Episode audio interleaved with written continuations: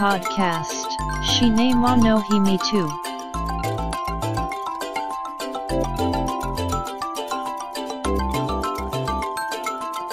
This broadcast is made by Cinema Podcaster Fuji お待たせしました。お待たせしすぎたかもしれません。シネマポッドキャスターの藤岡です。ポッドキャストシネマの秘密の第79回です。さて先週の8月21日に報道され全世界の映画ファンに動揺をもたらした話をしたいと思います。それはマーベル・シネマティック・ユニバース MCU からスパイダーマンが離脱したというニュース。なぜこういった事態になったのか。そもそもの発端なぜスパイダーマンはマーベルキャラクターなのに他社であるソニーが映画を作ってるのかという話から話すとアメコミ大手のマーベルは1980年代に会社が傾き始め1997年に一回倒産してしまうわけです。その過程で自身が権利を保有するキャラクターの映画化権を売りに売りまくったわけです。スパイダーマンはその時に売却されたキャラクターであり買ったのはソニーピクチャーズ。ソニーはサムライミを監督に招きトビー・マグワイア主演でスパイダーマン映画を3作制作し世界的な大ヒット。これが今のアメコミ映画全盛期の土台となったわけです。しかし映画がいくらヒットしようがマーベルとしては権利をソニーに売却していたためお金が入らないわけです。そのためマーベルは銀行から融資を受け映画会社を立ち上げます。そして映画「アイアンマン」の自社制作を始めマーベル・シネマティック・ユニバース MCU が始まるわけです。ソニーはさらに儲けを目論んでスパイダーマン映画を3作も制作発表。スパイダーマン456の制作準備に入るも残念ながら頓挫してしまう。この辺りでマーベルはさらなる拡大を目指して MCU はディズニーの傘下となる。ソニーはスパイダーマン映画をリブートすることを決めマーク・ウェブを監督に招いてリブート。アンドリュー・ガーフィールド主演で2作制作。すでに成功を収めていた MCU のようなユニバースものを目指すも工業的には苦戦し打ち切りを決定ソニーピクチャーズはスパイダーマン映画をコンスタントに制作したいと考えているわけですがそれがどうしてうまくいかない。そのためソニーピクチャーズは全てのマーベルキャラクターの映画は MCU に集約されるべきと考えるディズニーの提案を受けディズニーにスパイダーマン映画の制作を依頼。晴れて MCU にスパイダーマンが参加することとなるわけです。これによりソニーとディズニーは共同で2作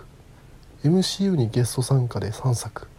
計5作ものスパイダーマン映画が制作されたわけです。がといったところスパイダーマンの MCU 離脱に至る大体の経緯としてはこんな感じ。このポッドキャストでは第75回に取り上げた映画「スパイダーマンファーフロムホーム」の回では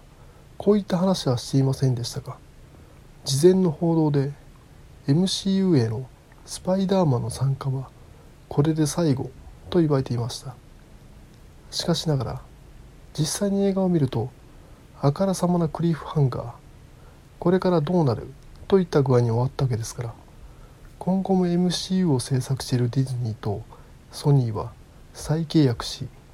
今後も共同で新作を制作していくものと思っていました。もちろんスパイダーマンの権利を有するソニーの映画作品としても記録的なヒットとなり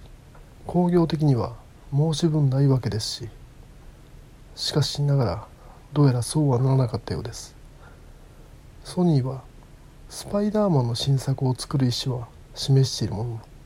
それに MCU を取り仕切っているプロデューサーの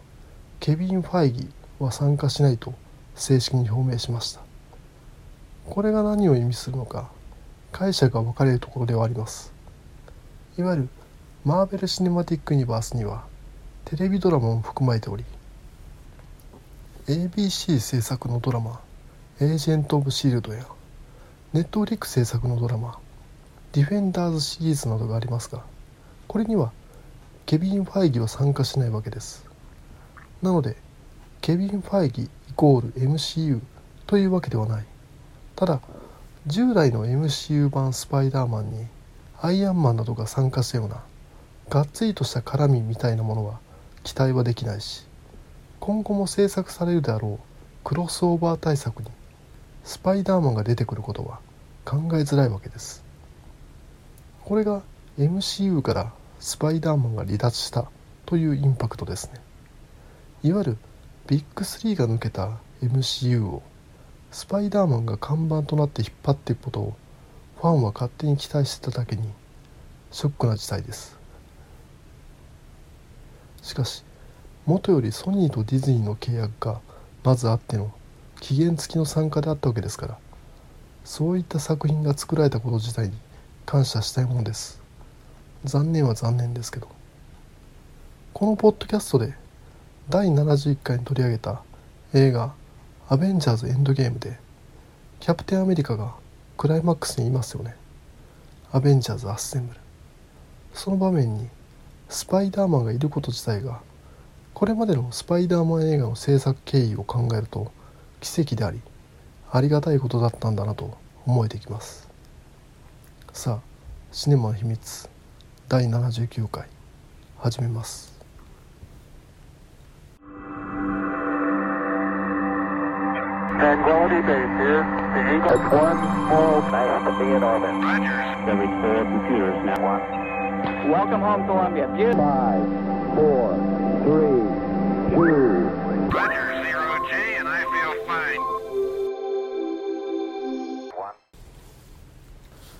今回紹介した映画は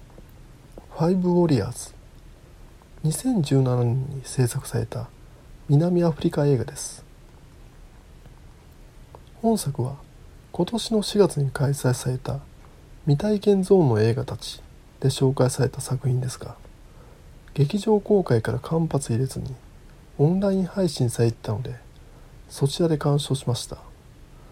本作はアフリカ全土で優れた映画を決めるアフリカ映画アカデミー賞で昨年2018年最優秀映画賞を含む9部門にノミネートされ作品賞ほか5部門受賞した映画作品。ジャンルとしては南アフリカ産のウエスタンという触れ込みで宣伝されておりますがこの南アフリカでウエスタンどういうことなんだと。ウエスタン西部劇はいわゆるフロンティアと呼ばれたアメリカ西部の開拓地を舞台にした。ジャンルである。描かれる時代としては大体としては19世紀。本作は南アフリカで制作された映画なわけですから。いわゆるマカロニウエスタン的な明らかにアメリカ以外の土地で撮影されてにもかかわらずアメリカであると言い切るような高等無形な西部劇。例えば三池隆監督による映画「すき焼きウエスタンジャンゴ」みたいなものかと思って本作「ファイブ・ウォリアーズ」を見てみたわけですよ。するとそういったマカロニウエスタンではなく現代の南アフリカの田舎町を舞台としたお話でありそこに流れ者がやってきて町の悪と戦うといった定番の西部劇でありがちなお話となっていました。というか南アフリカの田舎町というのは西部劇の舞台同様に法の支配が及んでいないと表現されており暴力が支配する場所として描写されています。南アフリカは我々にとっては馴染みのない国であるもののこういった西部劇のフォーマットで描くことによってとっつきやすくなってます。本作と同じく南アフリカで制作されたニール・プロムカンプ監督による映画「第9地区と同じ手法とも言えますよね。映画「第9地区」は SF 映画で地球に飛来した宇宙人が南アフリカ社会と同化していく過程で起きる圧力が背景として描かれますがこの宇宙人の入植問題を南アフリカで起きたアパルトヘイトの問題になぞらえてるわけで本作も西部劇というフォーマットを通してアパルトヘイト後の混迷する南アフリカ社会をあぶり出しています。そしてこの西部劇という題材どこか懐かしさを感じに映画となっています。この懐かしさノスタルジーを喚起させるというのは観客の共感を得やすいわけですが監督であるマイケル・マシューズは多分意識的にやっていると思うんですが冒頭20分間は主人公の少年期のお話となっています。主人公は同年代の少年たちとつるんで町の郊外に秘密基地を作ってたりするわけです。この田舎町でくすぶっている少年たちの移動手段はチャリンコです。スピコーコとスピルバーグ率いるアンブリンが1980年代に制作したジュブナイルもの映画 E.T. や映画グーニーズなどの雰囲気ですエリオット少年やマイキーのように南アフリカの少年たちはチャリンコで失踪しますこの描写にノスタルジーをかきたてられますが冷静に考えるとアパルトヘイト時代の南アフリカの田舎町で裕福ではない少年が子供用の自転車を乗り回しているという状況はありえたのか疑問が湧きます。現実はありのまま描くのではなくこれは偶話ファンタジーなんですよというのがそういった描写から見えてくる気がします。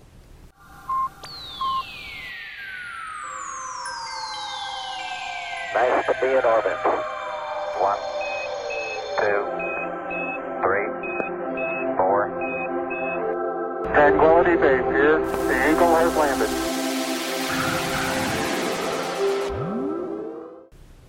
さて本作「ファイブ・ウォリアーズ」のお話はというと映画情報サイトの映画 .com によるとこんな感じアパルトヘイト政策下の南アフリカ暴力的な白人警官が支配する町マルセイユで血気盛んな5人の少年少女ファイブフィンガーズが町を守るべく戦っていた。ところがある日フィンガーズのリーダーであるタウが二重の警官を射殺してしまい町を離れることに。それから20年後マルセイユは白人たちによる支配を終え自由の町へと生まれ変わったかに見えたがその裏では極悪非道な悪党が町を牛耳っていた。そんな中ついに町へ帰ってきたタオはチリチリになっていたフィンガーズの仲間たちと共にマルセイユに真の平和をもたらすべく立ち上がる。本作で押さえておいた方がいいものとしてアパルトヘイトがありますね。このアパルトヘイトは悪名高い南アフリカの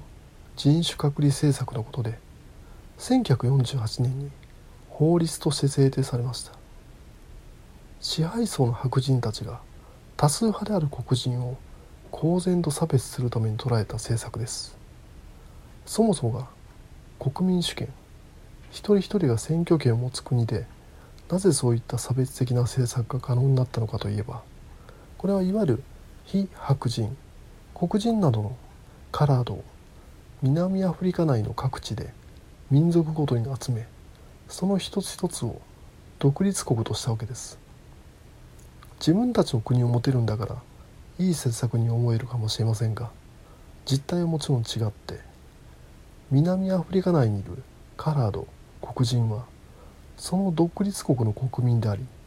南アフリカにとっては外国人であるため南アフリカの選挙権はない。という理屈です。この理屈で教育や福祉もおざなり。果てはレストランなどの飲食店や交通機関も別といった具合に分離隔離されていったわけです。またこのアパルトヘイトですが日本も他人事ではなく1960年代後半から日本企業が南アフリカに支店を開設するなど貿易を盛んに行い日本人は黄色人種ですから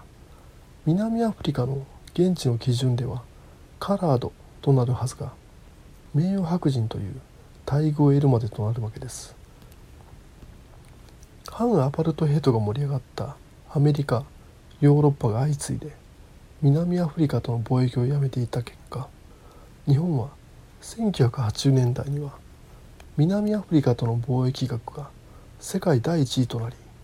アパルトヘイトのパートナーと世界的に呼ばれるようになるわけです。ちなみに今現在の南アフリカの貿易相手国第1位は中国です。ここら辺の中国のアフリカ進出は本作「ファイブ・ウォリアーズ」の劇中にも反映されています。この悪名高いアパルトヘイトは1990年に活動家であったネルソン・マンデラが釈放され1994年に起こった国政選挙の結果撤廃されます。そしてマンデラ大統領が誕生することとなり南アフリカは経済発展を遂げていくわけです。アバルトヘイト以後の南アフリカはアフリカ大陸で唯一の G20 参加国となり2010年にはサッカーワールドカップを開くこととなりました。映画で描かれる田舎町マルセイユもかつての町の周辺にも家々が立ち並び拡大しています。こういった劇中の描写はアパルトヘイトがなくなり繁栄していることを表しているわけですが制度としてのアパルトヘイトはなくなったかもしれませんがアパルトヘイトを生んだ植民地主義はまだ南アフリカに存在している。本作で西部劇を模して描かれるのはそういった南アフリカの現実です。支配と非支配の構造が同じままである限り何も変わってないとも言えるわけです。ではどうすればいいのか。監督であるマイケル・マシューズは本作のクライマックスで答えを出しています。今現在の対立は過去が影響している。その過去に向き合うことでしか解決はない。この描写は人によってはリセットボタンを押してなかったことをする行為のように感じて本作の物語が無意味なものに見えてくるかもしれませんが少なくとも西部劇というスタイルを問いながらアパルトヘイト後の南アフリカを描いた本作興味深く見ることができました本作おすすめです Podcast. Shine mo no me too. Wo, ki e yo. To it ko and wo. Apple Podcasts no. Review ya. Twitter. To it ta. Social networking service day. Our get take ta di tally. Come so yago e ken. Demata shiwo. Apple Podcasts. Sisabu aroku no commento. Tumblr. No mail form. Twitter. Account. At Cinemana Himitsu Oyo se tada kiruto. si war e death. Omachi shiteg ali mas. こんな感じで「ファイブ・ウォリアーズ」紹介させていただいたんですがどうでしょう？さて今回の配信分のオープニングではマーベル・シネマティック・ユニバース MCU からスパイダーマンが離脱したというニュースについて話したんですがそれは全体の状況についての話でしかなくこれからスパイダーマンがどうなるかといった話はしてませんでしたのでその点についてちょっと話したいと思います。これには映画「スパイダーマンファーフロムホーム」のネタバレに触れてしまうことをあらかじめ断っておきます。では続けますね。映画「スパイダーマンファーフロムホームはあからさまなクリフハンガー続くで終わったわけですね具体的にはそれまで正体を伏せて活動していたスパイダーマンでしたが悪役ミステリオの謀略で正体がピーター・パーカーという少年であるということが全世界に配信されてしまうわけですちなみにこのニュースの配信を行ったのが J.K. シモンズ演じる J. ジョナ・ジェームソン侍版へのリスペクトを感じたファンは多いですよね。ここから MCU 離脱後のスパイダーマンどう話をつなげるのか。他のアベンジャーズのメンバーおろか全世界の人がピーター・パーカーを知ってしまっているにもかかわらず他の MCU キャラクターは会社の違いで出せません。こうなるとこの展開をなかったことにしたいですよね。となると打ち切り。再度リブートしか手はないのか。せっかくトム・ホランド演じるスパイダーマンは高評価なのに手放してしまうのかと。それは避けたいと。なんとか続けたい。これができちゃう話がスパイダーマンの原作にもあるんですよ。スパイダーマンの漫画は連載が始まって50年以上ですから。何回か作品内でなかったこと心機一転リニューアルを行っておけです。その一つが漫画「スパイダーマンワンモアデイ」これがどういった内容かというとマーベルコミックスのクロスオーバー企画であるシビル・ウォーの結果ピーター・パーカーは世間に顔をさらし正体が知られているわけです。スパイダーマンの正体が世界中に知られたことによりスパイダーマンを憎む悪い奴らがピーター・パーカーを狙い続けるという日々が繰り返されている。次第にその矛先はピーターだけでなく家族へも向けられるわけです結果ピーターの唯一の親族であるメイおばさんが凶弾に倒れる。ピーター・パーカーはメイおばさんを救うために悪魔メフィストと契約するのだった。というもの。ちなみにこの悪魔メフィストはもちろんダンテの新曲に登場するメフィストフェレスのことですがれっきとしたマーベルキャラクターでニコラス・ケイジ主演で実写映画も2作作られたゴーストライダーの生みの親だったりします。漫画「スパイダーマンワンモアデイ」で悪魔メフィストと契約したことによりピーター・パーカーは代償を払わされるも全世界の人からスパイダーマンの正体がピーター・パーカーであるという記憶が消えてしまう。晴れてリセットして話を継続させるわけです。これをトム・ホランド版スパイダーマンでも行えば問題なく話をつなげていくことができますね。全世界の人 MCU の人たちからピーター・パーカーがスパイダーマンであるという記憶が消えるわけです。しかしこれお話的には今まで積み上げたものは一旦消してしまう。リセットボタンではあるのでこんな手は使わずスパイダーマンの話を続けてもらいたい。というかソニーとディズニーが再度話し合っていい解決策を見つけてもらいたいというのが願いですかね。さあこれで今回の配信は終わりですが第79回が最終回にならないことを願ってます。聞いていただきありがとうございました。繁栄と長寿 Shine wa no himi tu podcast. Tuki ni sun kite. Kokshu mok yob hai shin.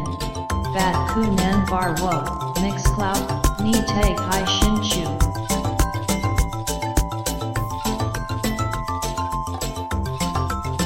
Enjoy the next broadcast distribution.